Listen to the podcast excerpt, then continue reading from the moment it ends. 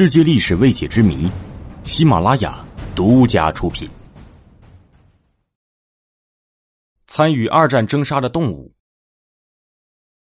在战场上，并不全是人和人之间的较量，在某种特殊的场合，也不乏动物与人的较量。动物的勇猛和机智，令人类不得不刮目相看。资料表明，二战期间出现于战场的军犬达二十五万条之多。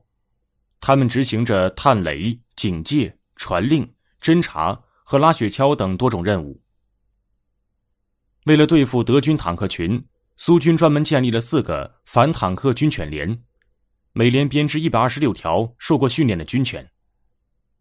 当德军坦克驶近时，引导员先将事先捆在军犬身上的炸药引信点燃之后，向军犬发出指令，于是军犬直奔敌阵，卧于坦克底下。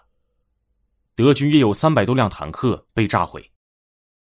此外，苏联红军有六万条狗受过专门训练，他们传送情报两百多万份，往前线运送了数千吨的物资，发现地雷四百万枚。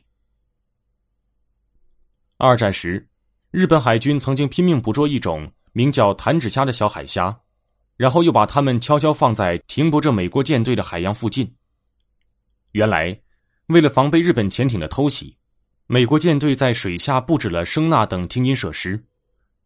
而弹指虾在活动的时候，身体会发出一种像人弹手指一样的声音。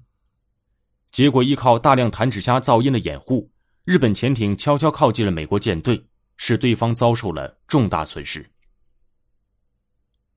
一九四二年夏，一艘英国潜艇被德国军舰投下的深水炸弹击中，沉到了海底。